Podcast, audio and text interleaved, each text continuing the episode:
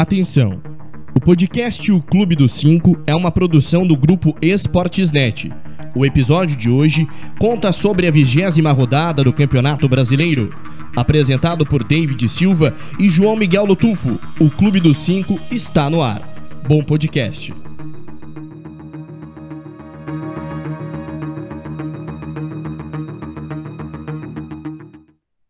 Amigos ouvintes aqui do nosso podcast, que mudança, né? Estamos de mudança, casa nova, aqui é nosso, nosso rostinho bonito, né? Então, estamos de casa no nova na, na Rádio Esportes.net e você vai acompanhar agora com a gente Esportes.net e podcast Clube dos Cinco, Clube dos Five, não é mais podcast Clube dos Quatro. Mudamos. Mas nessa mudança, João, não, não fez tão bem nessa rodada para os paulistas, né? Porque o Santos empatou em 0 a 0 com o Bahia, o Bragantino perdeu no último minuto para Chapecoense, o Palmeiras tomou uma lavada para o Flamengo, São Paulo perde para o Fluminense e o Corinthians empata com o Atlético Goianiense em 1 a 1 no jogo também, no último minuto praticamente. Muita reclamação nesse jogo do Corinthians e vamos falar muito disso. João, seja bem-vindo à nova casa do Esportesnet. Boa tarde, bom dia, boa noite, vai depender a hora que nossos ouvintes tá nos ouvindo, João. Fala, David, como você falou de casa, de casa nova agora, né? Isso aqui, ó, para quem não conhecia a gente, prazer, João Miguel, prazer, o David. Então, como você falou, rodada complicada para os clubes paulistas, né? Nenhum venceu. Como você falou, teve apenas empates e derrotas. Então tem bastante coisa para gente comentar aí dessa rodada. Vamos aí, vamos tocar o programa, David. O único que empatou, João, por incrível que pareça, né, foi o Corinthians, né? O Corinthians, não que incrível que pareça, pelo futebol de contra o Atlético Goianiense que não, não estava apresentando um bom futebol, né? O Silvinho que estreou contra o Atlético Goianiense, perdeu para o Atlético Goianiense em duas partidas, né? E tinha teve a chance, teve a chance de de ganhar esse jogo. Mas vamos começar no sábado, no sábado que teve Bragantino e Chapecoense, Santos e Bahia. O Bragantino que tinha a chance também de encostar no líder Atlético Mineiro e secar para o Atlético Mineiro perder para o Fortaleza, mas no último minuto, João, a Chapecoense foi lá, fez o gol e garantiu a primeira vitória para o time de Chapecó, João. Que, que fase o Bragantino no sábado, hein?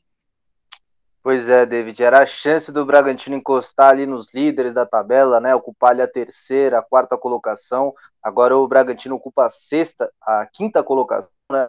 Junto com o Corinthians ali que está em sexto.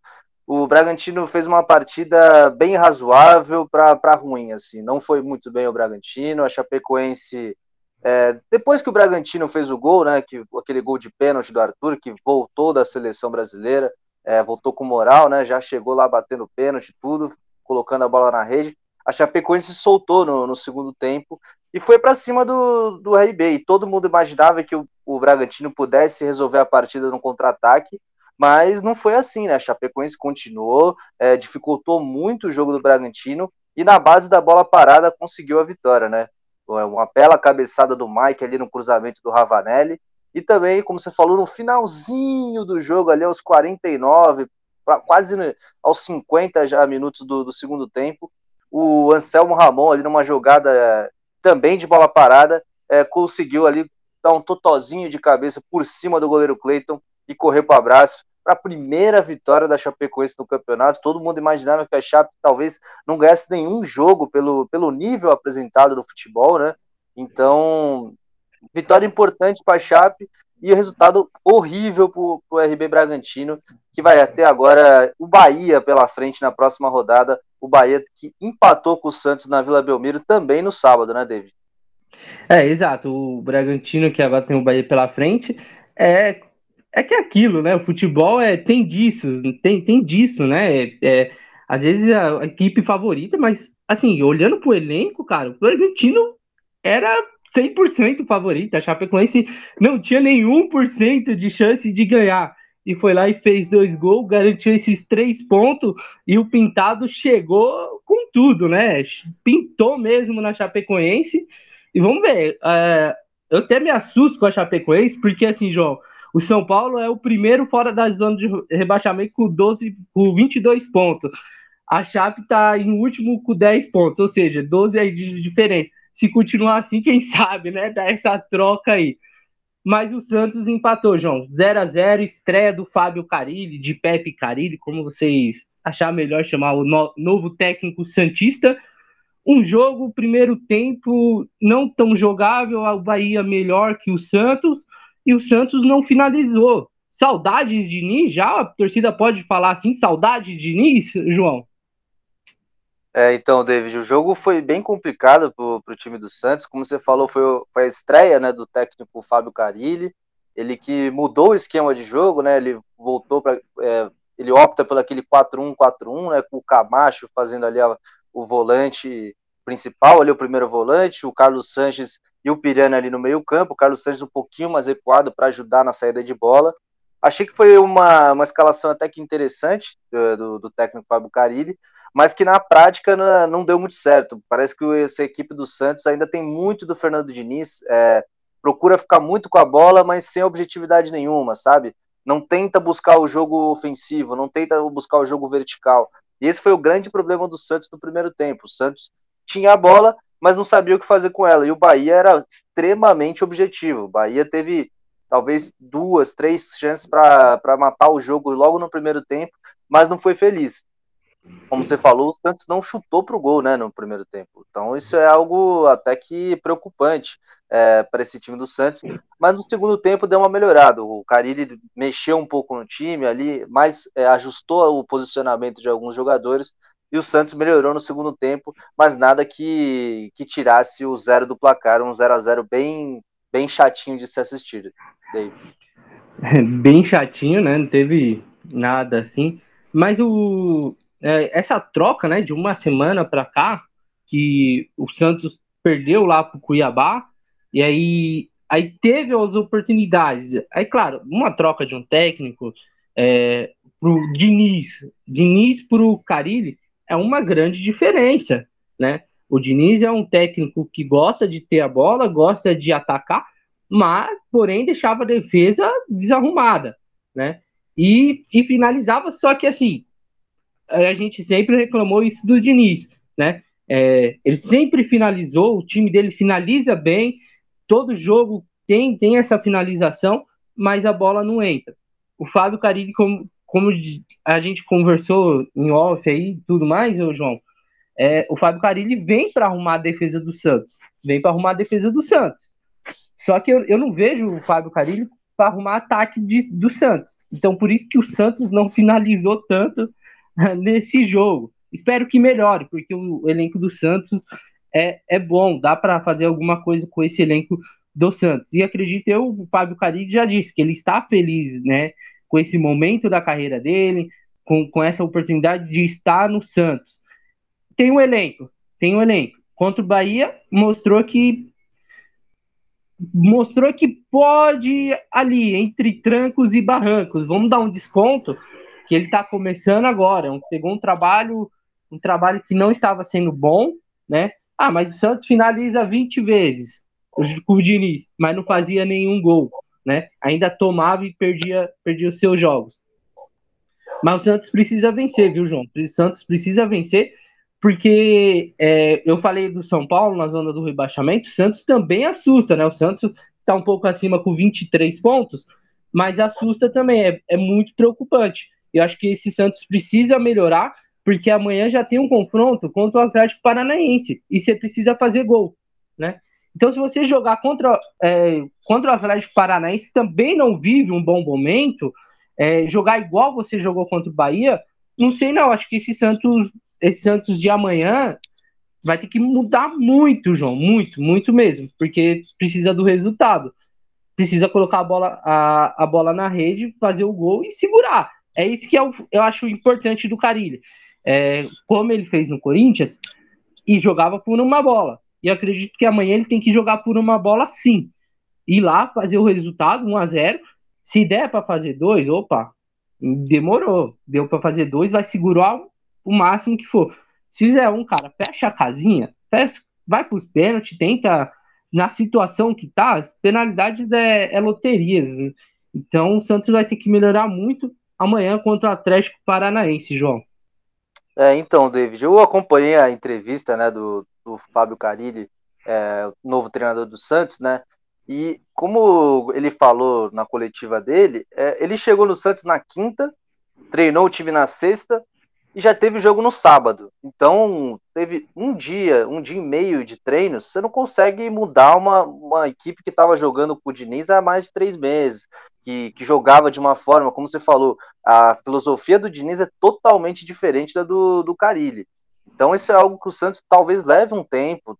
É, a gente espera que, que seja um pouco, seja mais rápido possível, né? Que o Santos volte a, a conseguir resultados, volte a conseguir a vitórias, né? Que tá, como a gente falou, tá desde o jogo da Chapecoense já, desde 1 de agosto, sem vencer no Campeonato Brasileiro, então é algo que preocupa, sim, como você falou, porque a zona de rebaixamento vai encostando, né? Os times de lá de baixo vão, come vão com começando a ganhar em algum momento.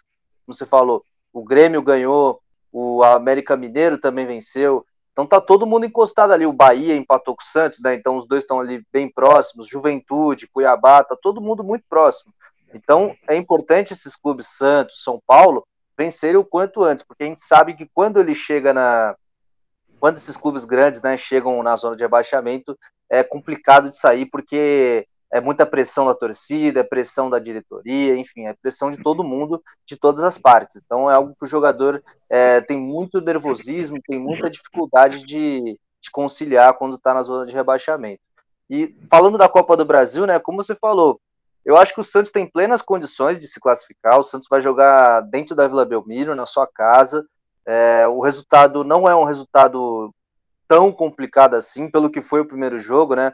É, o Atlético Paranaense poderia ter feito três, quatro no Santos e garantir já a classificação no primeiro jogo, mas ficou no 1 a 0 só. Então acho que o, o jogo está muito aberto. O Santos tem muitas chances de se classificar e aí jogar o futebol que jogou no segundo tempo contra o, contra o Bahia, sendo vertical, é, sabendo o que faz com a bola, né, tendo a aproximação dos laterais, que foi muito interessante, e a zaga bem postada, porque a zaga foi até que foi bem nesse jogo contra o Bahia, não sofreu tanto assim, quer dizer, no primeiro tempo sofreu, estava meio bagunçado, mas no segundo tempo, como eu falei, o Carilli ajustou o posicionamento de certos jogadores e o Santos conseguiu é, se encontrar na partida. Eu acho que o problema do Santos está, está no meio de campo. Eu acho que o Santos é, tem muita dificuldade é, na hora de acertar o último passe, da, da, da, última decisão, né? O Santos erra muito nesses lances, peca demais, principalmente com o Carlos Sanches, que não vem no bom momento, tem errado muitos passes bobos, enfim.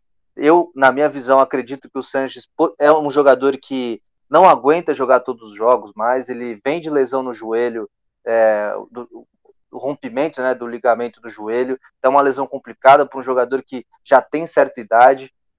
Então eu pensaria no Carlos Sanches ali como um jogador já de segundo tempo, um jogador que joga um jogo sim, outro não, porque pra, na minha visão ele, ele aparenta um cansaço, ele aparenta não estar no seu melhor fisicamente por ter, essa, por ter tido essa lesão que complica muito os movimentos do jogador, né, David? A gente sabe muito bem, a gente pode citar vários jogadores que tiveram esse, esse problema e não voltaram é, com o mesmo apetite, com a mesma bola que jogavam antigamente.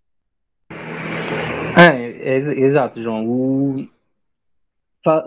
Falou tudo do, do Santos, né? É, o Santos já tem uma certa idade, né? É, o futebol brasileiro é, é ruim, uma, é, ele tem qualidade, a gente sabe que, que ele tem qualidade, né? Mas até os jovens sofrem com, com, com, esse desgaste do futebol brasileiro, jogo atrás de jogo. Ah, mas tá uma semana, tá 14 dias sem jogar e tudo mais, tem, tem isso também, né? Mas é difícil, cara, porque você fica 14 dias sem jogar. Aí quando você volta a jogar, não é aquele todo todo ritmo.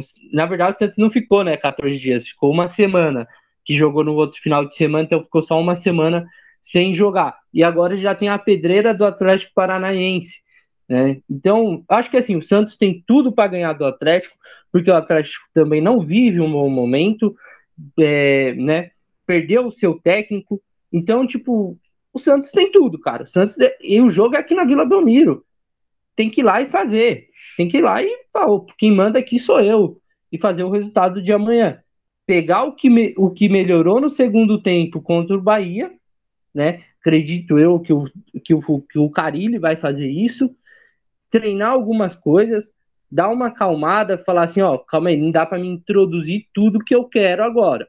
Vamos pegar o que era de, do Diniz de bom, né? Se é que tem alguma coisa, é, vamos pegar o que, que ficou de bom do Diniz e vamos transformar na minha, na minha ideia. E vamos jogar assim contra o Atlético Paranaense. Vamos subir a marcação, vamos atacar o Atlético Paranaense. Porque o Atlético Paranaense é um time que, se você joga é, pressionando, ele sente e ele deixa e ele deixa você atacar e quem sabe classificação. Bom, veremos amanhã, né? Amanhã, amanhã nove e meio jogo, Santos e Atlético Paranaense. Esperamos, né, João? Esperamos que o Santos, o Santos ganhe aí do Atlético Paranaense. Algum palpite, João? Ó, David, é um jogo complicado para esse time do Santos. É, como a gente falou aqui, uma nova filosofia de jogo sendo implementada.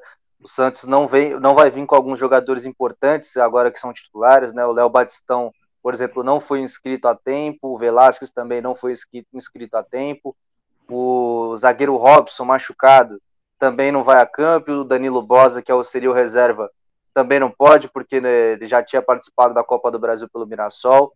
Então o Santos vai com um time muito jovem, vai com uma zaga jovem, com o Wagner Leonardo e com o Derek, jogador do Sub-20. Então é um jogo complicado para esse time do Santos, mas que se vier a vitória pode dar uma, pode dar uma moral para esse time, que é o que esse time precisa, né? Vencer um jogo, voltar a ter confiança. Então eu acho que eu vou de 2 a 0 para esse time do Santos e acho que vai ser um novo caminho, uma nova trajetória para essa equipe ao longo da temporada, David.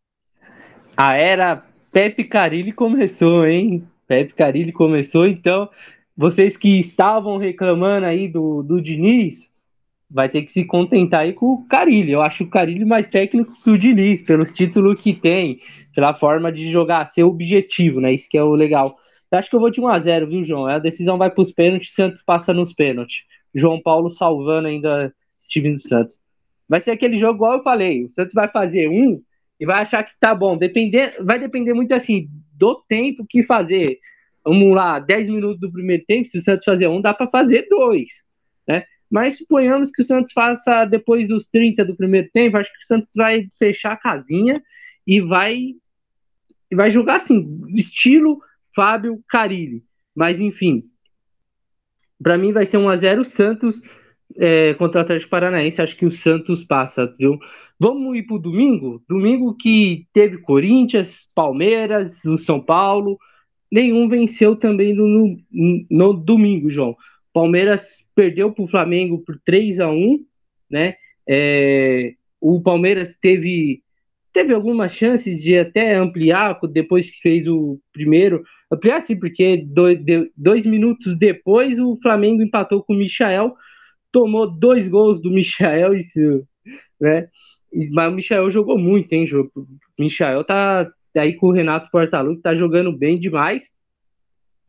O, o Palmeiras, o Wesley, achei o Wesley muito bem na partida, João. O Wesley fa fazendo um jogaço, fez um golaço, direita a Puscas aí, né? E Flamengo, só que Flamengo é o Flamengo, né, João? 3 a 1 Flamengo no Palmeiras. É, pois é, David. O jogo foi o principal jogo, né, dessa, desse retorno do Campeonato Brasileiro, né? esse, essa primeira rodada do retorno, é, pelos dois grandes times que são Palmeiras e Flamengo, e todo mundo imaginava que o Palmeiras é, fizesse frente a esse time do Flamengo, né? O Flamengo não veio com o seu time titular, não veio com, com o Gabigol, por exemplo, não veio com o Diego, não veio com a sua zaga titular, então, então a maioria, a, era muito dispensar que o, o, Palmeiras pudesse vencer o Flamengo ali com, com certa tranquilidade até pelas semanas livres de treino. O Palmeiras, como você falou, ficou duas semanas é, sem jogar. Então, só treinando, só treinando, melhorando o aspecto físico, melhorando o aspecto tático, técnico.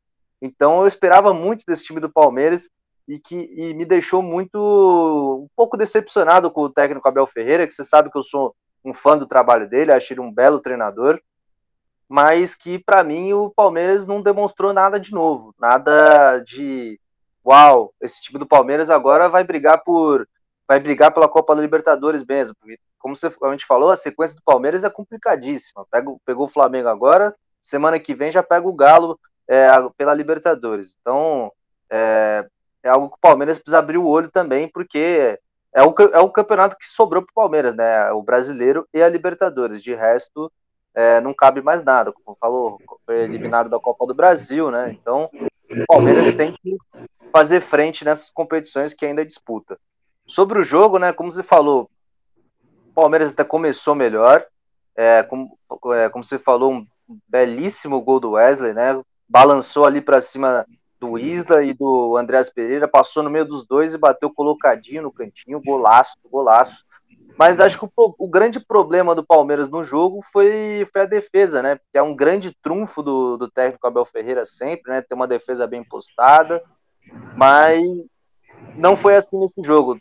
Palmeiras muito exposto e a gente viu isso praticamente no lance em seguida, né? O Flamengo dá a saída com a bola, toca ali, toca ali, vem o cruzamento ali do Everton Ribeiro na cabeça do, do Michael e para muitos, né, lembrou muito a, o baixinho Romário, né, pelo jeito da cabeçada ali, aquela cabeça, aquela testada mesmo, é, firme para o chão ali, bem no cantinho do goleiro Everton, um belo gol de cabeça do, do Michael. Como você falou, tá endiabrado com o Renato Portaluppi. O Renato é, voltou a fazer com que o Michel, o Michael jogasse aquela bola que a gente viu ele jogando, ele jogando no Goiás, né? Ele no Goiás era um monstrinho e no Flamengo tá, tá voltando a ser esse jogador é, de grande nível técnico e também tático, porque ele volta muito para marcar. Ele é um jogador muito importante nesse time do, do Renato Portaluppi e nem é titular, né? Vale se ressaltar que ele não é titular desse time do Flamengo. Então esse é o grande esse é o grande diferencial desse time do Flamengo. Tem jogadores é, que seriam titulares em qualquer time do Brasil, mas no Flamengo não, mas no Flamengo não, não joga. O exemplo do próprio, do próprio Pedro, que depois do segundo tempo veio a fazer o gol de cabeça. Uma bola parada também. Jogada que o Palmeiras é muito forte, tanto na defesa quanto no ataque. Tomou um gol, um belo gol de cabeça do Pedro, né? Subiu muito e cabeceou no ângulo. Belíssimo gol de cabeça do Pedro. E é outro jogador que seria titular em todo o Brasil, até mesmo no próprio Palmeiras, mas no Flamengo não joga, porque no Flamengo tem o Gabigol, no Flamengo tem o, tem o Bruno Henrique. Então são jogadores espetaculares que e o Flamengo tem ainda é, tem os, parece que o Flamengo tem a mesma qualidade no banco de reserva também. Então esse é, é o grande trunfo do Flamengo diante do, dos seus rivais, né? Um, um Palmeiras, um Atlético Mineiro, é, times que têm elencos estrelados, né, elencos fortes. E aí, no, no segundo tempo, quando o Flamengo vira o jogo, né, o Palmeiras se lançou ao ataque, é, meio na base do abafa mesmo, né, sem ter muita, muita tática, muita técnica, meio na, na pressão mesmo, atacando de qualquer jeito, algo é, que o Abel Ferreira não preza, né, ele gosta de um time organizado, tanto na defesa quanto no ataque, sabendo o que faz com a bola, é, pressionando, atingindo o espaço que está livre. E aí o Flamengo no contra-ataque, né? O Michael recebe livre, vai para cima do Marcos Rocha, passa como quer do Marcos Rocha, parece que nem tem o Marcos Rocha ali, ele dribla o Marcos Rocha como se não tivesse ninguém e bate rasteiro, firme no cantinho, sem chance pro goleiro Everton ali aos 35 do segundo tempo, mata o jogo para a equipe do Flamengo e conquista os três pontos. E encosta, né? Encosta nos líderes. O Flamengo foi para terceira posição, com 34 pontos, encostou no. Passou Fortaleza, Bragantino, e o Flamengo tem dois jogos a menos, né? Então, o Atlético que venceu o Fortaleza, que está com 42, o Flamengo vai encostar, entendeu? O Flamengo vai encostar. Deixar o, o, o, melhor elenco do Brasil, agora sim, o Renato pode falar, é o melhor elenco do Brasil, é esse né? Então, deixar o Flamengo chegar. E quando você deixa uma grande equipe chegar, ela pega confiança. E pegou confiança. E foi assim. O, o Michael fez uma partida muito bem, né? É, e que Cristiano Ronaldo nada, né, João? O Michael que jogou muito mais que o próprio.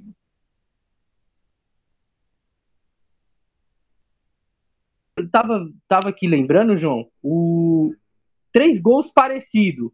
O do Michael, do Wesley e do Gabriel Pereira do, do Corinthians, né?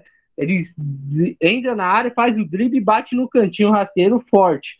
O Flamengo tem, tem isso. É aquilo que eu, eu falo do Palmeiras sempre. Eu sou um crítico do Abel, né? Gosto, eu gosto do Abel, mas sou um crítico dele. Porque parece que ele tá perdido, cara. E você fica 14 dias sem jogar, né? 14 dias sem jogar. É claro, ah, é o Flamengo. É o Flamengo, mas se tá jogando na sua casa. Ah, não vence desde 2017. Cara, não importa, você foi com o time completo, né? Você teve suas. Você tem as opções. Claro, se a gente pegar peça por peça, o Flamengo é excelente. Mas é o time que o Palmeiras montou, quis montar. Então, o Palmeiras tem elenco sim para bater de frente com o Flamengo. Até antes dessa partida, certo? Agora, você ficar 14 dias, você abriu o placar jogando bem, aí você toma um empate logo em seguida. Não vi um time organizado, não, viu, João? Não vi um time.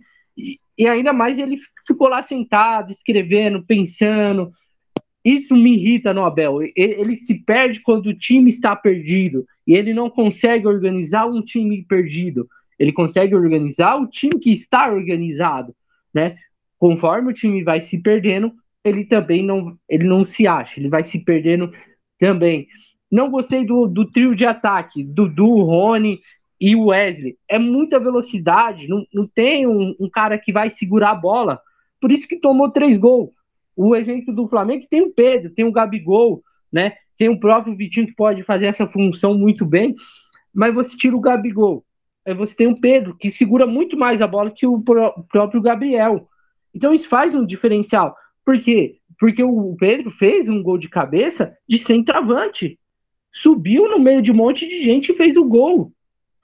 O Palmeiras, pro Palmeiras, e eu venho falando isso aqui, João, pro Palmeiras falta um centroavante, mas um centroavante bom. Não é Breno Lopes, não é William, não é Luiz Adriano. É um centroavante que chega e resolva esse problema do Palmeiras, né? É, eu acredito eu que o Luiz Adriano ainda consiga fazer isso, mas eu acho que também já deu para ele no Palmeiras, né? O William, quando ele escala o William, ele coloca o William para beirada, jogar de ponta. O William não é ponta, não vejo o William mais como ponta, né? Aí você, aí você ontem, aí ele me coloca três caras de velocidade. Coloca o Rony, o Dudu revezando como centro e o Wesley flutuando pelos lados. Cara, não dá, não funciona. É, eu acho que ele não vê isso, não funciona esse, esse trio de ataque. Pode funcionar um jogo, pode funcionar outro, mas ontem contra o Flamengo, você tinha que segurar a bola. Você tinha que segurar a bola no seu campo de ataque. Pode ver que é, os amigos ouvintes aqui, se você olhar os melhores momentos também, ou quiser assistir o jogo completo, o Palmeiras se lançava para o ataque e perdia já. E não tinha um objetivo, tipo, ah, vamos tocar aqui, vamos achar uma melhor opção chegava na linha de fundo, ou Wesley fazia uma jogada individual, ou era cruzamento. Cruzamento para quem se você não tem um cara que vai cabecear, se você só tem pontas, né? Então isso que me irrita, isso que me irrita do Abel. Eu acho ele um bom técnico, ele é um bom técnico, mas é aquilo que eu falei, ele se perde quando o time está perdido. Ele é bom tá, quando está organizado. Quando o time está perdido, ele não é bom. O exemplo do Renato Portaluppi. O Palmeiras veio com vontade, e isso é fato. O Palmeiras veio com vontade de vencer o Flamengo. Fez o gol, jogando bem, atacando o Flamengo. Beleza. O Flamengo estava perdido. Tomou o gol, foi ali, parou o jogo. O Renato deu umas orientações, falou assim, assim. Deu saída, tocou a bola com paciência do lado do cruzamento, o gol do Michael. Simples. Tá vendo? Paciência, toca a bola ali.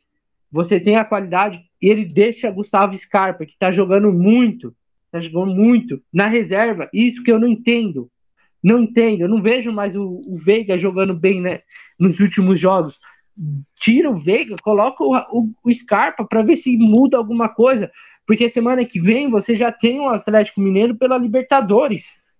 E o Atlético Mineiro é um, é um timaço, né? E se compara com o Flamengo. Então, será que você vai né? É, é claro que é, quando eu, eu, lembro, João, quando o Palmeiras estava naquela má fase também de perdeu três, quatro seguidas, e o Palmeiras só estava de olho na Libertadores contra o São Paulo. E eu continuo achando a mesma coisa. Acho que o Palmeiras está tá de olho em Libertadores. É semifinal, é um campeonato que, que é uma oportunidade de título né? Mas você não pode deixar o brasileiro de, de lado, porque, como eu falei, o Palmeiras tem um Atlético Mineiro. Se passar do Atlético Mineiro, tem um Flamengo. Muito difícil o Flamengo não vai passar. Muito difícil o Flamengo não passar pelo Barcelona de Guayaquil, né? Então tem tudo isso. O que, que vale mais para esse time do Palmeiras? Não vejo o Palmeiras como um objetivo na temporada, viu? Enfim, é, é esse Palmeiras que a gente conhece. Tem, tem semanas que a gente vem aqui e fala, né, João? Como foi do jogo contra o São Paulo na Libertadores. Ó, oh, o Palmeiras é organizado, jogou bem, agora vai para frente. Aí chega, toma essa goleada pro Flamengo e se perde em campo. Não sei o que será do, do Palmeiras daqui para frente. E, e, o Palmeiras pega a Chapecoense, né? Chapecoense na próxima rodada, no, no final de semana. Bom, João, é isso. Minha opinião do Palmeiras de, de, de Abel Ferreira é essa. Só para a gente fechar então o assunto Palmeiras, né? A estratégia do Abel é, no jogo ontem contra o Flamengo, eu não achei tão equivocada assim, porque você pega a zaga do Flamengo, que é o, é o Gustavo Henrique e o Bruno Viana, é uma zaga meio pesada. Então eu, eu, na, eu acho que na cabeça do Abel ele quis colocar um, um ataque rápido, né? De muita movimentação, para dificultar a vida dos zagueiros. Mas acho que o grande problema do Palmeiras né, no jogo de ontem foi no meio-campo, né? Tanto o Dudu quanto o Veiga, né? Que eram esses jogadores ali mais de meio-campo, ali abertos, mais é, na faixa central do campo, é, jogaram muito mal, é, jogaram de forma até apagada, assim. O Veiga, como se falou, para mim já perdeu a posição para o Scarpa já há um tempo. É, o Scarpa, a gente fala isso, sei lá, há uns, pelo menos uns 10 podcasts. O Scarpa chegou um momento no, no Campeonato Brasileiro, né, que ele era o principal jogador é, do campeonato. Da Libertadores também, é o maior assistente do, do campeonato do Brasil, aliás, acho que ele tá em, tem 16 assistências, se não me engano, é, bem acima do segundo colocado, que tem 12. Então, o Scarpa é um jogador que vivia um grande momento, ele foi sacado desse time do Palmeiras em virtude da chegada do Dudu, em virtude da, do Veiga também, que o Abel Ferreira gosta muito, né? Então, eu também acho, o Scarpa é um jogador que merecia a titularidade nesse time do Palmeiras, é, vinha no grande momento, dava passe para gol, fazia gols importantes, né? Vinha rodada, passava rodada, a gente fala assim, que golaço do Scarpa, que passe do Scarpa. Então, acho que tem é, é, escolhas do, do Abel que são erradas. São, tem escolhas, tem jogadores nesse time do Palmeiras que não podem que não podem jogar juntos, que não são titulares. Então isso é algo que o, que o técnico vai ter que resolver nos próximos jogos, né? Como você falou, pega agora a Chapecoense, imagino que vá com o time reserva, né? Porque a gente sabe que o time reserva do Palmeiras é muito melhor do que o titular da Chapecoense, né? Então, o Palmeiras deve poupar alguns jogadores já pensando nesse jogo, nesse confronto com o Atlético Mineiro, né? primeiro jogo do Palmeiras é em casa, vale ressaltar isso. Então, o Palmeiras tem que fazer o resultado logo no primeiro jogo e o Palmeiras tem que ir para cima, é isso. É, como você falou, acho que o Abel Ferreira ele se complica em alguns momentos dos jogos, né? Às vezes ele ele ele se perde, né? Como você falou, quando o time está perdido, então ele fica muito quieto, ele não tem uma, como você falou, ele fica anotando ali, anotando ali, pá, não sei o quê mas e não, não, ah, não tem uma solução ali no momento, né? Então, isso é algo que o técnico Abel Ferreira precisa melhorar no seu trabalho e a gente espera que, que aconteça na, nos próximos jogos, principalmente é, contra a equipe do Galo, né? Já pela Libertadores na semana que vem, David. O Palmeiras tem que parar de contratar jogador que faça cinco, faz cinco gols na Série B e os caras já querem. O Palmeiras tem que parar com isso. De, o cara tá lá no, na Arábia Saudita, o cara faz cinco gols, pô, é um cracaço. Por isso que o Palmeiras é, é um elenco bom, mas ao mesmo tempo não é. É por questões dessa, dessas questões que envolvem. Ah, o cara lá na Série C fez cinco gols em cinco jogos, vamos contratar, que é um artilheiro. O cara não é artilheiro, artilheiro é o Pedro, que, que quietinho, fica no banco, quando entra, resolve. E o Palmeiras não tem esse jogador que sai do banco e resolva, né? Ah, teve o Breno Lopes na Libertadores, isso passou, isso já é passado, né? Agora é o presente, né? Tem um futuro pela frente. Melhor o Palmeiras rever essas, essas coisas aí, senão vai passar essa temporada. Eu acho que o Palmeiras, João, vai passar essa temporada sem ganhar nada, viu? Acho que é eliminado do Atlético Mineiro, não ganha o Brasileirão e vai passar mais um ano. E aí, aí quero ver o ano que vem protesto de torcida, torcida voltando. Aí o bicho vai pegar mesmo. Bom, o bicho pegou lá em Goiânia, lá em GO, em Goiás, Atlético Goianiense 1, Corinthians 1. Corinthians não foi aquele jogo, é aquele jogo corintiano, João, de ser aquele que joga por uma bola, né? Tenta alguns ataques, Roger Guedes jogando novamente, né? E que fôlego o Roger Guedes tem, né? Aguentou os 90 minutos contra o Juventude, aguentou os 90 minutos ontem, é, tá complicado. O Roger Guedes chegou para jogar mesmo, tem que valer os milhões que tá recebendo. Mas quem surpreendeu, quem jogou bem, foi o Gabriel Pereira, que entrou, fez valer o, o passe dele, a entrada dele, e um golaço. A mesma coisa do gol do Wesley e do, do Michael, só que pelo lado direito, driblou dois, deixou dois no chão, bateu rasteiro, o gol. E aí, João, o Corinthians, na hora do gol, estava buscando gol, o Fagner estava muito bem na partida, teve que ser substituído pelo Duqueiroz, que entrou muito bem, bem verdade, na, na partida contra o Atlético Goianiense. E aí o Corinthians fez o gol. E é aquilo, né? Aquilo que, que, que falo do Santos. Faz um gol e se fecha. E o Corinthians se fechou um pouco, se recuou um pouco. E quase, João, quase que no último minuto os caras faz 2 a 1 um, se não fosse o Cássio, viu? Atlético Goianiense 1 com o gol do Zé Roberto no finalzinho. Muita polêmica, não achei nada, viu? Não achei nada. Corinthians 1 e o Corinthians mais um empate, João. É, pois é, David. O Corinthians que veio um pouco desfalcado, né, para esse jogo, né? Não contou com o Renato Augusto, que estava com dores é, na coxa, e também não contou com o Jô, né? E aí o Roger Guedes é, foi improvisado ali como um atacante, o único atacante ali, né? Que o, que o Silvinho gosta também naquele 4-1-4-1, né? O, o, atacante ali isolado ali na frente, mas ele optou pelo Roger Guedes fazer essa função do Jô, porque o Roger Guedes flutua mais que o Jô, né? Então ele dava mais mobilidade, talvez, para esse ataque do Corinthians. Não foi o que a gente viu no primeiro tempo, né? O primeiro tempo foi um primeiro tempo fraquíssimo das duas equipes, é, muito pouco futebol apresentado. E aí, no segundo tempo, com, a, com as mexidas do técnico Silvinho, é, entrada, como falou, do, do Gabriel Pereira, o Corinthians melhorou. O Corinthians começou o segundo tempo buscando mais o jogo, buscando o gol, encontrou né, uma bela jogada individual do, do Gabriel Pereira, né? Saiu costurando ali a zaga do Atlético Goianiense e bateu ali no cantinho do goleiro, não deu pro goleirão, belo gol do Corinthians, e uma jogada que é meio rara hoje no futebol brasileiro, né? A jogada individual, os jogadores vão pouco para cima do adversário, tentam pouco é, buscar o drible, né, buscar a jogada diferente, a, a, jogada que quebra uma marcação, né, que, que dificulta o jogo para o adversário. Eu acho que os clubes têm que pensar mais nesse lance individual, que é o grande fator do jogador brasileiro, o jogador que tem a técnica como um dos seus fatores fortes. E o Gabriel Pereira, é, felizmente, mostrou nisso é, nesse lance, que ainda há jogadores é, com esse culhão, que tem essa habilidade, que tem essa, esse potencial técnico e que também pode decidir uma partida, como, porque, como você falou, quase decidiu o jogo, né? Depois disso, o Corinthians se fechou, o Atlético Goianiense pressionava a saída de bola da equipe do Corinthians a todo momento.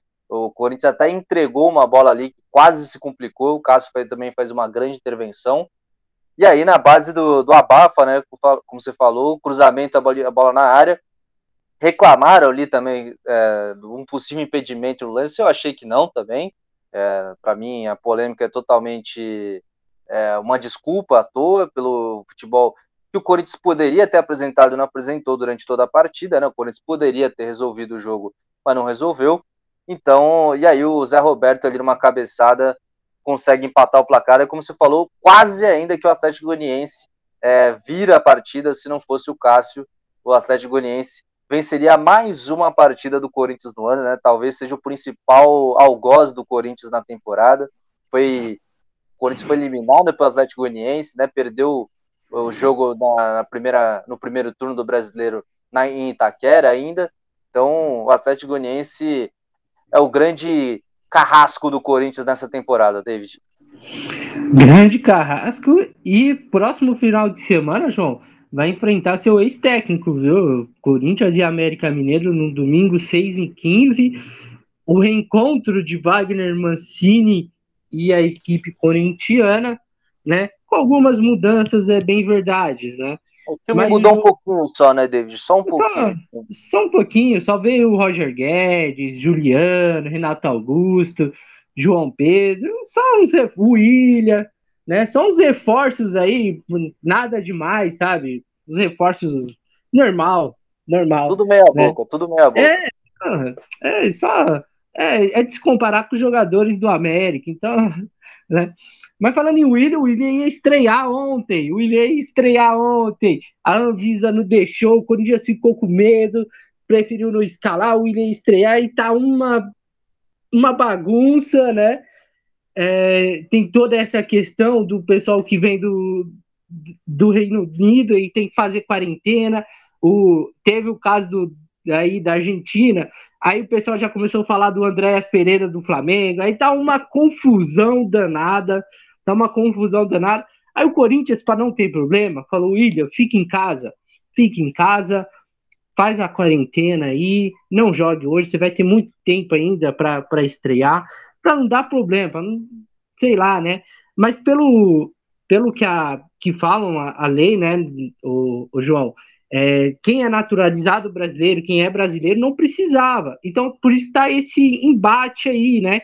Só quem é estrangeiro que precisaria fazer cumprir essa quarentena, que vem o pessoal vem do Reino Unido e tal mas quem é brasileiro não precisaria.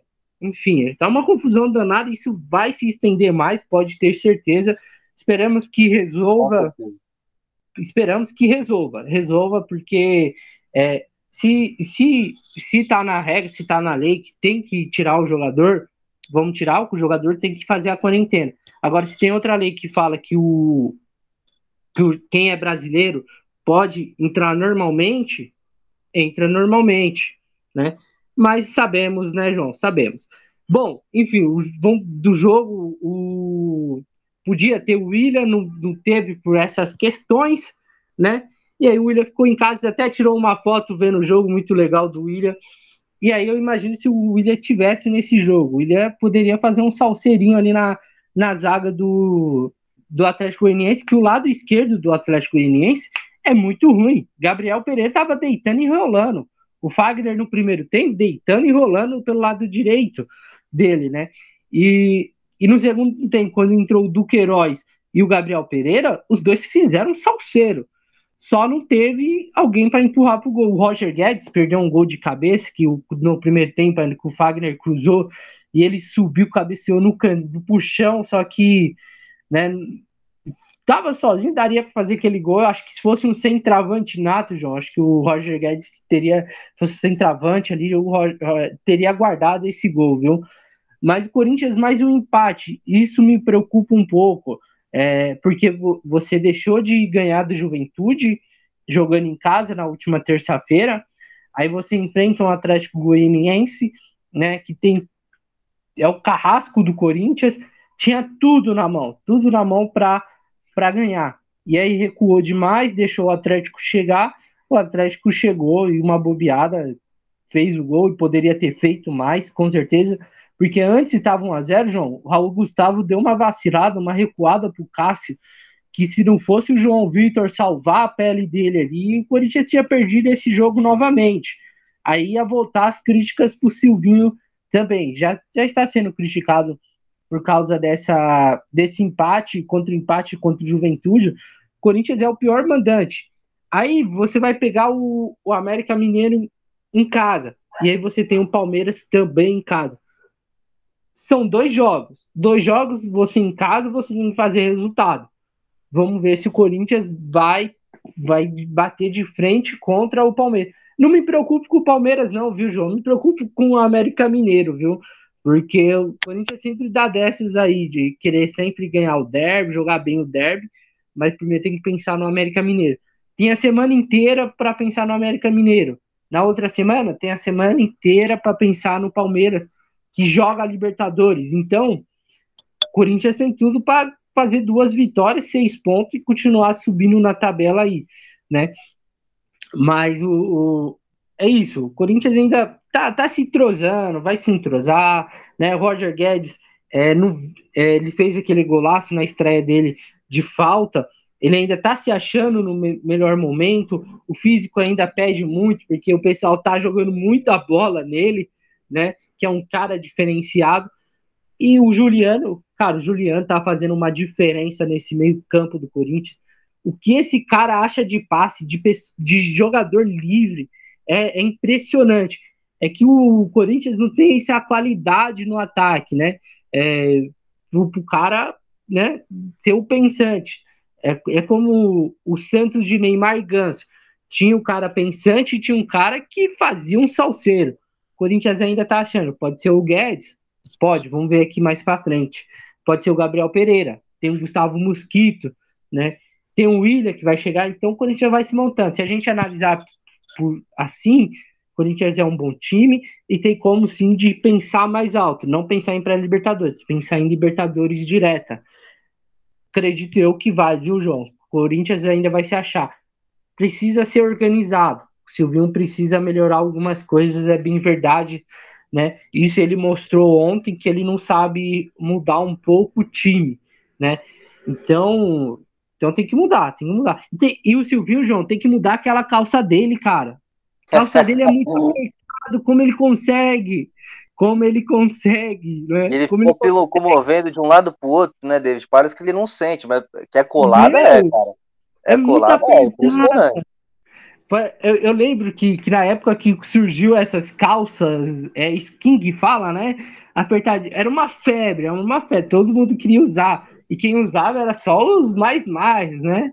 Mas o do Silvinho não dá, não dá do Silvinho como ele aguenta, cara, como ele aguenta. Tem que fazer o igual o porta-luz, colocar uma calça jeans, camisa do Flamengo, já era, mano. Já era. Mas enfim, ele, ele, tem que mudar tudo isso. E sim, eu espero que essa é, essa semana inteira ele consiga trabalhar a equipe, consiga entrosar a equipe, dar ritmo pro Roger Guedes que o Rodrigues já chegou, jogou e já vem com duas partidas jogando a partida inteira. Então vai ter um descanso aí o Roger Guedes, acho que ele tá falou, ufa, até que enfim, hein? Mas enfim, tá vamos ver se é, vamos ver se o Ida estreia contra o América Mineiro, que vai ser um grande reforço pra, para o clássico contra o Palmeiras. Então é isso, Corinthians é, empatou com o Atlético Goianiense, pega o América Mineiro e depois tem clássico. Outro paulista que não se deu bem na rodada, hein, João? Ô, David, São... rapidão, só pra gente terminar o Corinthians, é, eu só queria falar um negócio que o técnico Silvinho ainda não teve é, o seu time titular né, totalmente à disposição. Né? Vale a gente ressaltar isso.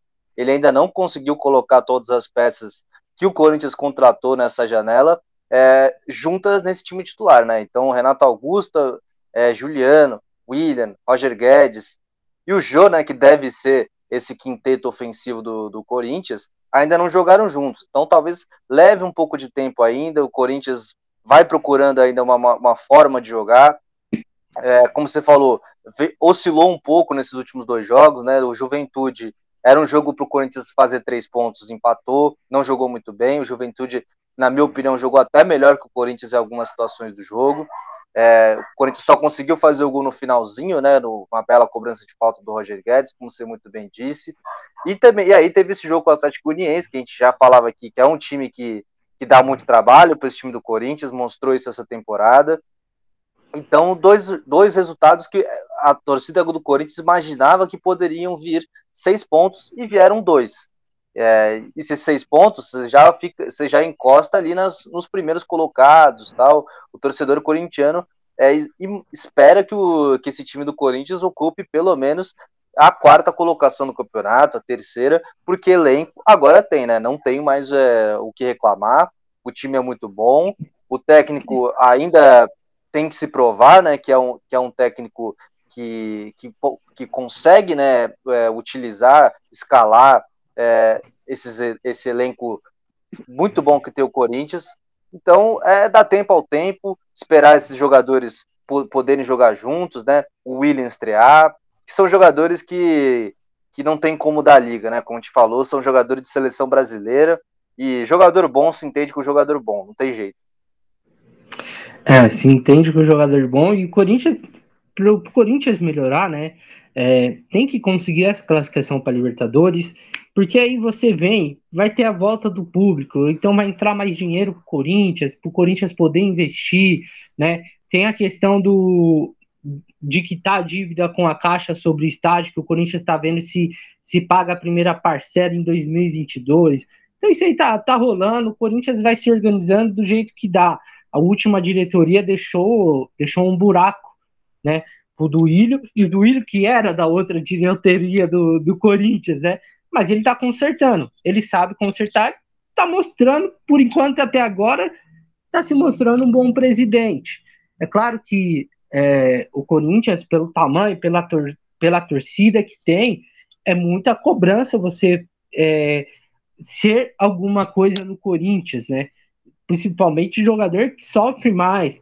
Então, acho que quando voltar o público, acho que ter essa receita e tudo mais, o Corinthians vai dar uma engrenada, viu? Ainda mais se conseguir a classificação, vai vir jogadores de qualidade, todo mundo vai querer jogar no Corinthians. Então, tem tudo tem tudo isso pela frente.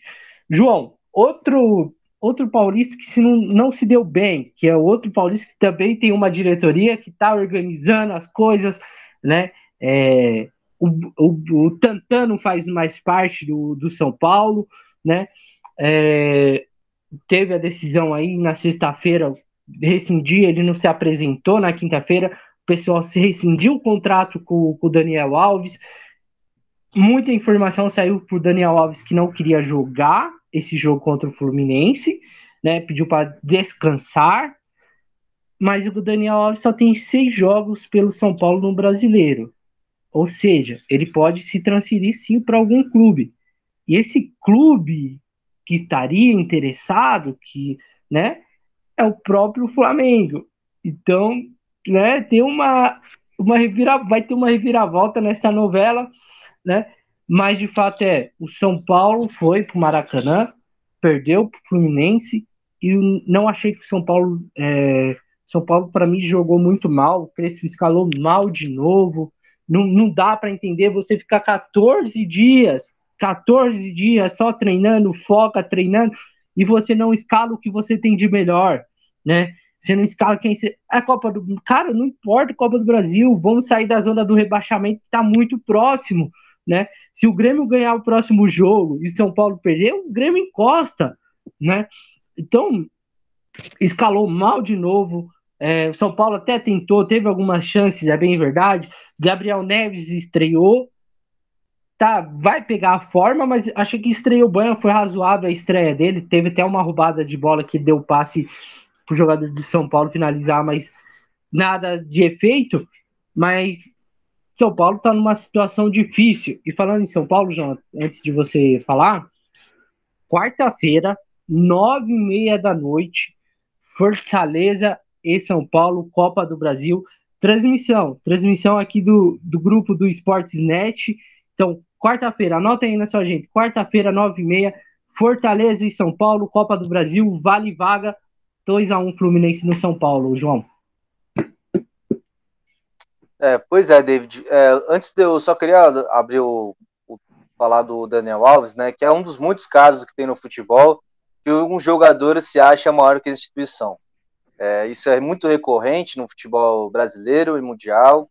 É o jogador que, que acha que pelos títulos que conquistou na carreira, pelos clubes que passou, ele se torna maior que a instituição. Nenhum jogador é maior que a instituição, muito menos que, como, é a instituição que é o São Paulo Futebol Clube. São Paulo é um dos maiores clubes do mundo. São Paulo talvez seja o maior clube do Brasil, tricampeão mundial. Então, faltou respeito do Daniel Alves com, com a instituição São Paulo Futebol Clube. É lamentável é, é, que o, o jogador tenha agido dessa maneira, lamentável que ele não jogue porque o clube está devendo a ele. Ele se dizia torcedor São Paulino, né? E aí a gente sabe que torcedor mesmo é o torcedor, né? Jogador joga e torcedor torce. Essa é a grande verdade do futebol. Lamentável que tenha terminado assim a relação do São Paulo com o Daniel Alves. Bom, é, vamos falar do jogo, né? Como você falou, é, é estranho, né, você, você falar desse jogo do São Paulo, porque, como você falou, ficou 14 dias é, sem jogar, apenas treinando, podendo o, o Crespo escolher ali a, a melhor peça, a se escalar, e ele não coloca o que ele tem de melhor. Ele começou o jogo com Pablo e Igor Gomes no ataque. Eu não entendi isso. Você tem o Rigoni, cara. O Rigoni é o principal jogador do São Paulo na temporada. O Rigoni é um jogador que, que ajuda tanto é, no meio-campo quanto no ataque. Ele pode jogar ali como meia, como atacante, como atacante de lado, como ponta. Enfim, o Rigoni é um jogador que tem que ser titular desse time de São Paulo. Não dá para entender ele ser banco.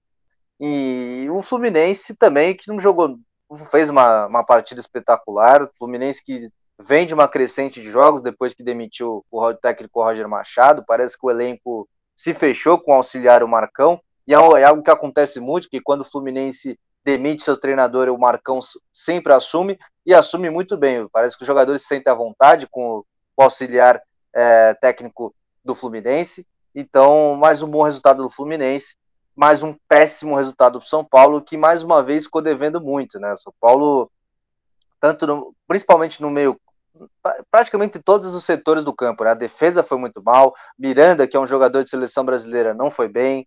É, o meio-campo do São Paulo extremamente passivo, né? Deixava o Fluminense jogar como queria. E o ataque, um ataque que não deu para entender, né, cara? Você, como a gente falou, o Rigoni é um cara que tem que ser titular desse time de São Paulo. Ele jogou com o Luciano ali, Luciano, o Igor Gomes e o Pablo. E foi um ataque que não deu muito certo. Vai, a gente pode falar até que o São Paulo fez dois gols é, no primeiro tempo, né? Que foram anulados, bem anulados pela, pela arbitragem, vale ressaltar mas que foi muito pouco, muito pouco apresentado no primeiro tempo. E no segundo tempo, é, o Fluminense acha um gol ali de bola parada, né? Vamos falar muito bem, porque achou o gol. E aí o São Paulo tenta ali, cinco minutos depois, consegue ali um pênalti. O Reinaldo, que é a principal qualidade do Reinaldo, né? Porque ele, como lateral, é bem mediano, mas como batedor de pênalti, é um excelente jogador. Ele bate muito bem o pênalti, né? Bateu firme ali no cantinho do goleiro, empata o jogo. Mas aí o São Paulo parece que depois do empate se contenta com o empate. Não, São Paulo é um clube que tem que buscar sempre a vitória, ainda mais é, na posição que ocupa na tabela, né? A gente já falou isso várias vezes. São Paulo tem que pensar primeiro em sair dessa situação desconfortável. Depois você começa a pensar em voos mais altos. Depois você começa a pensar na Copa do Brasil, que para mim não deve ser o, o primordial do São Paulo. São Paulo, para mim, tive que ter priorizado é, o Campeonato Brasileiro, ter ido o que tem de melhor, porque assim, se ele vence o, se ele vence o Fluminense, passa o Santos na tabela, fica mais próximo do Juventude, fica mais próximo do Cuiabá, fica ali uma situação mais cômoda. Então o São Paulo tem que pensar melhor, principalmente o São Paulo não, o técnico Hernan Crespo tem que pensar melhor no que ele vai priorizar é, o restante da temporada, se é o Campeonato Brasileiro, se é a Copa do Brasil, porque, na minha opinião, tem que ser o brasileiro. O São Paulo não tem time é, para estar tá brigando ali é, lá embaixo. São Paulo tem time para estar tá brigando lá em cima da tabela. E, mas o futebol é, não tem demonstrado isso. Né? O futebol do São Paulo é algo muito pobre e algo que preocupa o seu torcedor, David. É, eu, eu lembro muito, João, é, nosso começo aqui do podcast, é, lembrando né, que é nosso 34 podcast, né? 34 podcasts já que, que estamos fazendo. O primeiro aqui no Sportsnet, né? O primeiro de muitos, né? Vamos colocar assim, né? O primeiro então, né, João? Mas quando a gente fez os, os outros podcasts, João, eu lembro que a gente sempre falava que o Corinthians ia brigar lá embaixo, né? Corinthians estaria nessa situação, né? Pelo que apresentava, pelo que tinha de jogador, né? Nunca imaginava, claro que o São Paulo, desde o começo do, do campeonato, está nessa situação, mas a gente pensava que ia sair depois o, o Paulistão, é, depois de algumas rodadas, a gente pensou que o São Paulo ia sair, e não conseguiu sair, não conseguiu, ainda está lá, né? E como você bem falou, você bem colocou, é, tem que priorizar a Copa do Brasil, cara. Você tinha que ter priorizado o brasileiro. Copa do Brasil é muito difícil. Aí você perde a Copa do Brasil, e aí o que, que acontece? Aí na próxima temporada, você não joga Libertadores, aí você tem que ficar refém de Paulistão, você tem que ficar refém da Copa do Brasil, que é difícil também, e buscar uma vaga no Campeonato Brasileiro, né? Eu acho que a, pela grandeza do São Paulo, pelo que São Paulo tem, São Paulo precisa muito pensar nos seus objetivos. Eu quero, eu só quero, tô ansioso para saber o que, que vai acontecer se for eliminado na quarta-feira. Se for eliminado quarta-feira. Aí eu quero ver o que vão falar. Ah, mas eu, não, não vai ter desculpa. Se está priorizando a Copa do Brasil, então busca a Copa do Brasil. Vai buscar a Copa do Brasil, tá? Né? É, agora, se perder quarta-feira, aí eu, eu quero ver o que vão falar. Eu quero muito ouvir o que vão falar se for eliminado na Copa do Brasil. É, não só quarta-feira, João. Se passar para semifinal, se é prioridade, tem que chegar pelo menos na final. É o que eu penso, tem que chegar na final. O brasileiro, ontem o São Paulo entrou com um time misto, vamos dizer assim. E você coloca o Luciano, beleza, o Luciano é um, é um jogador bom, muito bom, o Luciano. Mas ele tá voltando de lesão, cara. Ele tá voltando de lesão. Por que você não coloca o Benítez? Ah, mas o Benítez se machucou. E o Luciano, não. Não tem lógica nessas coisas, né? O Luciano se machuca demais também, né? Então por que não colocar o Benítez, que dá um passe? Né? Por que você não. não envolve... Tira o, pa... Pablo não dá, não dá. acho que. João, acho que já tá até ficando chato, porque todo podcast, todo episódio eu venho aqui. O Pablo não dá, o Pablo não serve pro São Paulo, pelo amor de Deus, gente. Esse, se esse cara é jogador, eu sou astronauta. Não é possível, não é possível que o Pablo seja titular, que ele dê oportunidade para o Pablo. Não tem como, não dá mais o Pablo. O Pablo não faz nada. O São Paulo joga com a menos todo jogo. Só que ele é o artilheiro da temporada do São Paulo. Isso que é o mais incrível também, né? Aí você não tem um Pablo, aí você tira, aí você tira o Pablo, coloca Vitor Bueno, também não dá. O Vitor Bueno não é centroavante. Eu vou falar para você, João. Eu gosto do Vitor Bueno. Eu não acho ele um péssimo jogador, não, viu? Ele é um bom jogador. Mas de centroavante, de atacante para fazer gol, eu acho ele um péssimo jogador. Eu gosto dele pelas beiradas. Ele jogou muito bem, assim, pelo Santos, pelas pontas, né? E quando veio para São Paulo, ele ficava na ponta e jogava muito bem. O que, não sei o que aconteceu com o Vitor Bueno, né? Claro, perdeu a oportunidade. Quando você perde o. É, quando você perde vaga no time titular, acontece isso, né?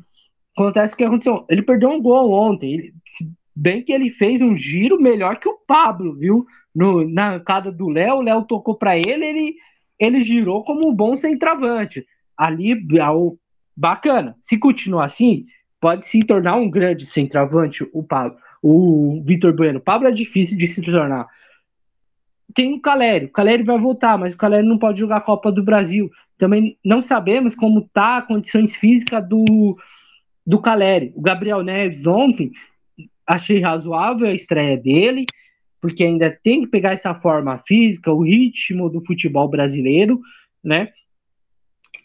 Então tem que o São Paulo vai se arrumando do jeito que dá. Mas é aquilo, não pode chegar contra o Fluminense você tem que escalar o de melhor, se você tem a opção para escalar o que tem de melhor, você escala. Você ficou 14 dias sem jogar, só treinando e descansando. Se o jogador entrasse e se machucasse, aí era melhor fechar as portas do departamento médico, porque alguma coisa tá, tá de errado.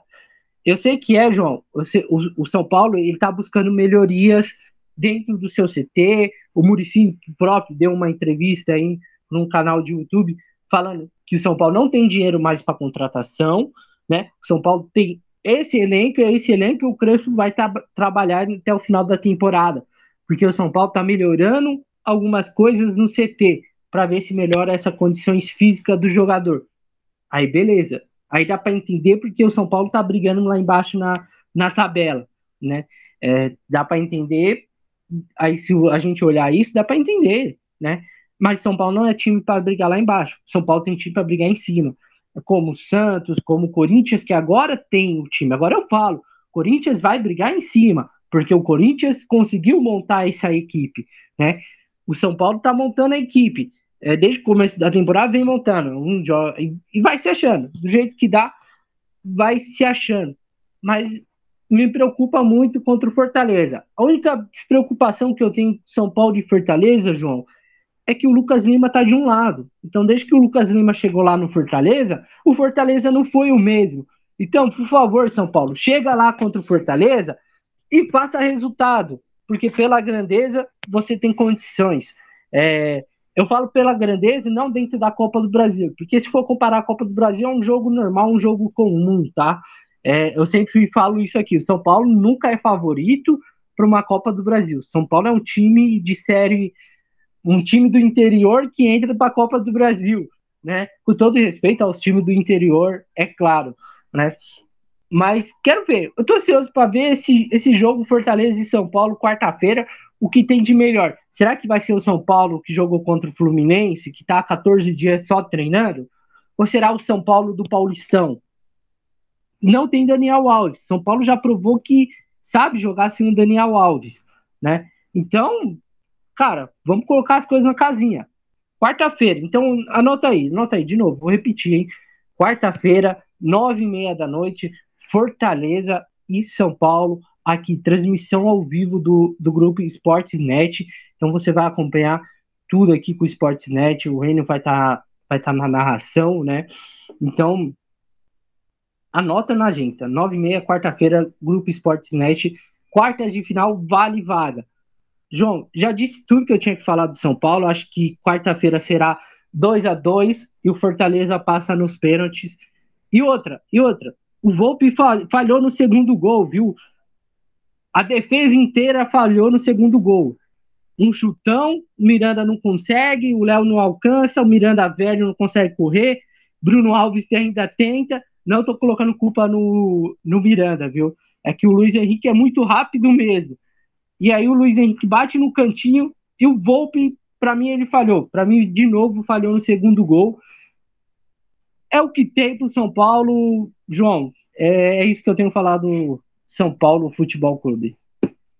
É, acho que você falou tudo. Acho que, como você falou, parece que o São Paulo não tem mais dinheiro né, para contratações. Acho que o elenco do São Paulo é bom, como a gente falou, é um elenco que não era para estar nessa parte de baixo do Campeonato Brasileiro mas acho muito importante o São Paulo tá, tá buscando então essas melhorias no, no CT, né? Essas melhorias é, nos equipamentos é, de musculação, de ginástica, enfim, é, tanto é, para melhorar o, o, a parte dos médicos também, que é algo que torcedor do São Paulo não reclama muito, porque quando o jogador de São Paulo se machuca, demora muito tempo para ele se recuperar da lesão, Benítez, é, Luciano, enfim, tantos outros que, que demoraram um longo, tiveram um longo período de recuperação e às vezes uma lesão que, que não precisasse de todo esse período, todo esse tempo. Então, acho importante, acho, que, acho legal isso que o São Paulo está fazendo, é, de é, perceber que, que tem que fazer essas melhorias, que é importante isso no futebol, que hoje o futebol não é só mais técnica, é muito mais físico, então você tem que estar sempre com seu, no seu auge físico para você estar em campo e operar o seu melhor futebol e também aguentar todos os jogos da temporada, né? Que a gente sabe que são muitos jogos. Então, quando você tem um, você está com um aspecto físico em dia, é, a chance de você aguentar todos os jogos é maior e, logicamente, o desempenho do, do, do time também é, tende a melhorar também, né? Porque você aguenta mais o jogo, você às vezes o adversário cansa e você ainda está tá aguentando. Então, isso é algo muito importante hoje no futebol é, de hoje em dia, David. Bom, é, eu, não, eu não falei do Daniel Alves, porque eu acho que eu, se eu falar, João, eu vou se tornar o cara mais chato desse planeta, porque eu sempre venho aqui e falo mal dos caras, né? Mas é o que eu gosto, que eu gosto. E eu acho que eu fico com você nessa do Daniel Alves, viu, João? nenhum jogador é maior que qualquer instituição de futebol, qualquer é, instituição, vamos colocar assim, qualquer, qualquer, dentro de todos os esportes, é, dentro de, de empresa, é, de CLT normais, né, que nada é maior, nada será e nada é maior que uma instituição, uma empresa. Daniel Alves, você tem 40 títulos, 42 títulos, mas aqui no Brasil você não é nada. Você passa por um jogador comum, tá? É, você ganha as Olimpíadas, meus parabéns, cara, meus parabéns. Mas você não pedir para jogar porque quer descansar, aí é uma frescura para mim. Aí já é uma frescura, tá? É uma frescura. Você não fez nada, absolutamente nada com o São Paulo. Você foi mais um jogador normal, um jogador comum, que nem o Paulistão, você jogou a final, tá? Porque estava machucado. Então você não fez diferença nenhuma pro São Paulo. São Paulo ganhou o Paulistão sem você, né? E e João, ele mandava na outra diretoria, ele mandava. E aí ele viu que essa diretoria é mais séria, e aí ele fez o que fez. Não vai deixar saudade, o nome dele será esquecido. Para mim, foi o pior jogador que já passou pelo São Paulo. Nem o Pablo, nem o Pablo foi o pior. Você sim, Daniel Alves. Você não, não merece usar a camisa do São Paulo. Você não merece usar a 10 que foi de Raí e de tantos outros jogadores, tá? Então, você será esquecido, você será apagado da, é, da história do São Paulo. Pelo menos pelos torcedores, pelo menos para quem acompanha futebol. Se você vai jogar no Flamengo, boa sorte. Toda a sorte do mundo para você no, no Flamengo, onde você quer, onde quer que seja. Mas aqui no Brasil você não terá meu respeito, tá? É, acho que nem de todos, né? Quem sou eu também para falar de respeito? Mas você não terá nunca, nunca o respeito dos torcedores de São Paulo. São Paulo é maior que você. Palmeiras, Corinthians são maiores que qualquer jogadores. O Santos é maior. Então, pega referências de camisa 10, Daniel Alves. Pega a referência de camisa 10. Um exemplo que eu vou dar, João, agora, é de um lateral direito, que ganhou muita coisa pelo São Paulo, que é da nova geração aí, né? Que é o Cicinho. Esse sim merece respeito. Esse cara é, é, um, é F, né? Vamos dizer assim. Esse cara é bom. Ele sempre respeitou o São Paulo e desde que ele saiu. Daniel Alves, vá-se embora, não volte nunca mais. Pode falar, João. Então, David, essa situação do Daniel Alves, como você falou, é, é um problema que a, a, diretoria passada trouxe, né? Porque você, o Daniel Alves não tem nada a ver com, com o salário que ofereceram para ele, né? Se ele falou assim, ó, eu vou para São Paulo, mas eu quero receber tanto. Se a diretoria aceita, sabendo, né, que, que não teria como pagar, né? Porque a gente sabe que o São Paulo procurou um investidor, procurou um patrocinador para ajudar nos salários, não encontrou, teve que arcar com o, com o salário bruto inteiro e aí não teve como pagar, né? Parece que são 11 milhões de reais que o São Paulo está devendo para o Daniel Alves. Mas aí o Daniel Alves também não tem, não tem o direito nenhum de, de querer falar que falar público, né? Que o Daniel Alves fez uma, teve uma série de erros, né? Ele falou a público do São Paulo ali na, nas Olimpíadas. Aí teve esse tom ali de parecendo que ele é maior que o São Paulo, que para mim é totalmente errado. Então é uma situação que a gente espera que o Daniel Alves se resolva com o São Paulo, é, que eles entrem em um consenso, né? Acredito que o Daniel Alves não joga, não jogue mais pelo São Paulo. Acho que não tem mais clima para isso. É, é a rescisão tá para sair. A rescisão até amanhã já, já tá saindo aí. É. Vamos ver, né? Também pode ter reviravolta aí, mas. É, acho, eu acho muito complicado, acho muito complicado. Acho que jogadores também não devem não tem mais clima com, com o Daniel Alves. Até porque a gente já viu inúmeras vezes ele aqui ele indo em baladas, ele indo em grupos de pagode, ali como você falou, batucando, né? Sempre tá batucando. Um jogou os jogos mais importantes do São Paulo ele não estava em campo. Enfim, foi uma contratação que chegou com um status de, de ídolo já ao São Paulo e vai embora do clube pela, pelas portas dos fundos, sem deixar nenhuma saudade, como você falou, David. Bom, então, João, chegamos com críticas, com tudo que tem direito. Falamos, hein, David? Hoje falamos, hoje, falamos. Hoje, a rodada hoje, foi longa.